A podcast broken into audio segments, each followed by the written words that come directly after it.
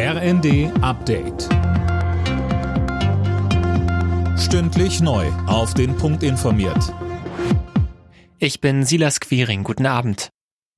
13 Geiseln hat die Terrororganisation Hamas freigelassen und jetzt ist klar, unter ihnen sind auch vier Deutsche. Das geht aus der offiziellen Liste hervor. Die Frauen und Kinder wurden am Nachmittag dem Roten Kreuz übergeben. Mehr von André Glatzel.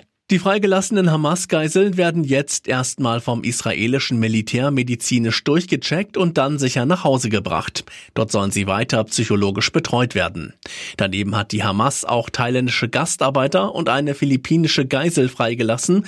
Auch sie waren am 7. Oktober verschleppt worden. Ihre Freilassung war aber nicht Teil des Deals zwischen Israel und der Hamas.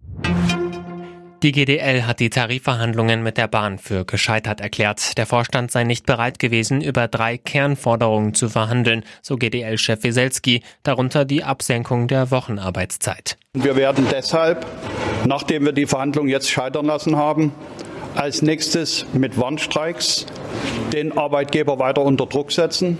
Sie wissen, dass parallel dazu die Urabstimmung der GDL läuft und wir unsere Mitglieder aufgerufen haben, die Zustimmung zu längeren und umfänglicheren Arbeitskampfmaßnahmen zu geben. Das Wachstumschancengesetz der Ampelkoalition muss im Vermittlungsausschuss von Bundestag und Bundesrat nachverhandelt werden. Im Bundesrat kritisierten die Länder, dass sie und die Kommunen zwei Drittel der Kosten stemmen sollen.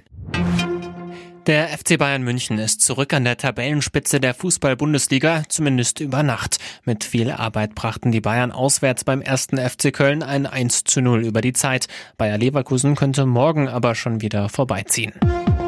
Alle Nachrichten auf rnd.de